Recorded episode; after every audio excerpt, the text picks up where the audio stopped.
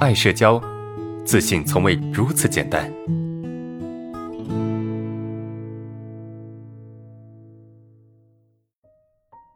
来，第一个问题，在办公室工作，经常同事进入办公室商量工作，和周围拉货器材，感觉好吵。我很排斥，注意力总是不集中，变得很焦躁。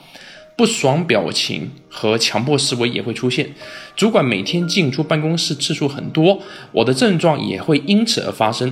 我发现他也看出我怕人了，为了照顾我的感受，变得也焦虑了。怎么调整自己？好，这是第一个同学的问题哈，就是他在办公室上班，然后呢，就是有同事或者主管经常进出办公室啊，这让他没有办法好好的工作。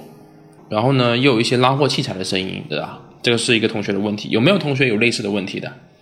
就是你在办公室的这个环境里面哈，然后经常被同事所影响，或者被一些其他事情所影响，导致你没办法去集中，尤其是被领导所影响，对吧？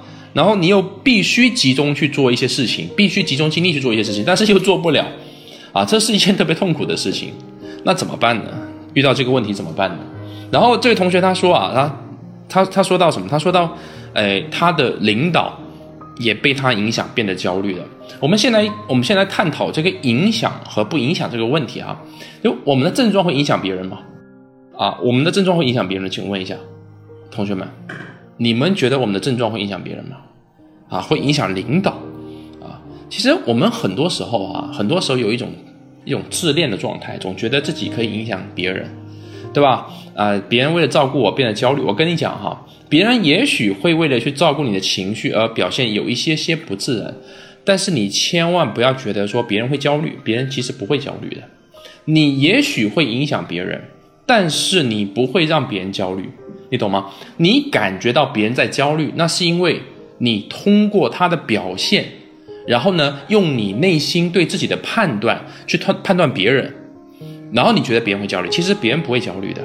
你说你紧张，别人焦虑个啥呀？焦虑一个锤子啊，对不对？你这个人紧张跟别人焦虑有有毛关系啊？你的紧张又不会让他损失一块钱，你的紧张又不会让他让他掉一块肉，对吧？你觉得你的紧张能能对他造成什么影响？那他为了去照顾你的感受，也许他会有一点点不自然，但是他的内心绝对。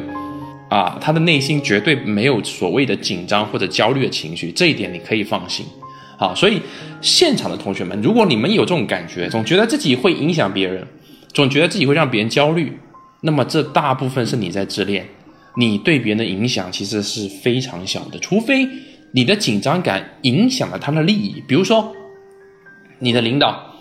啊，他需要你去做一个演讲，但是你在讲台上又非常的紧张，非常的不自然，所以他对于你的这种紧张的表现，他捏一把汗，对吧？他会觉得焦虑啊。那这个焦虑其实本质上不是说你的症状在影响他，而是因为你的症状导致工作没完成。哎，这个就是另外一个维度的问题了。那另外就是怎么在办公室集中注意力去做事情呢？怎么在一个嘈杂的环境中能够集中精力去做事情呢？首先你要明白哈，就是我们在这个环境里面很紧张，没有办法集中注意力，大部分是因为什么？大部分是因为我们内心没有足够的安全感，在这个环境里面，我们没有足够的安全感，让我们放下心来去做一件事情，对不对？所以。我们是不是要搞定安全感的问题？那安全感又来自于哪里？你要怎么样在这个环境里面获得安全感？安全感绝对不是立刻马上能够获取的，啊，这个东西绝对不是你说你想要获取你就获取，你想要得到你就得到的，它是一个漫长的过程，懂吗？它是通过漫长的、不断的在这个这个环境里面去投入，啊，在这个环境里面去待着，去脱敏。最终你才能得到一个你要的安全感，所以很多同学错了，就错在什么？他觉得，哦，我我在这个环境里面很紧张，我有没有办法让自己不紧张？你可以，但是呢，需要时间，你懂吗？所谓的安全感是你在这个环境里面，你获得一种确定感，你知道这个环境它不会对你造成伤害，那么你才可能会获得安全感，懂吗？这个才是。才是重点啊。所以你你心里面要很清楚，就是我想要在这个环境里面放松下来，其实短时间内是不可能的，懂吗？短时间内是不可能的，所以你要去接纳这种紧张感，而不是要想办法去消灭这种紧张感，接受它，承认你去获取安全感，承认你去变得自信，承认你去变得在这个环境里面更放松是需要时间的，懂吗？OK，这个是一个心态的问题。第三点，你需要尽可能的把注意力放在该放的地方，因为注意力是支撑你内心紧张和焦虑的一个重点。如果说你的注意力没有放在紧张感上，那么你就可以减少紧张感，你懂吗？就你关注什么，那就会产生什么样的后果。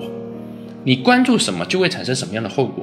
你关注紧张，那么紧张感就会变强；你关注学习，那么你就会认真学习。所以这是第三点啊，第三点，OK，这是我想要告诉这种同这位同学的。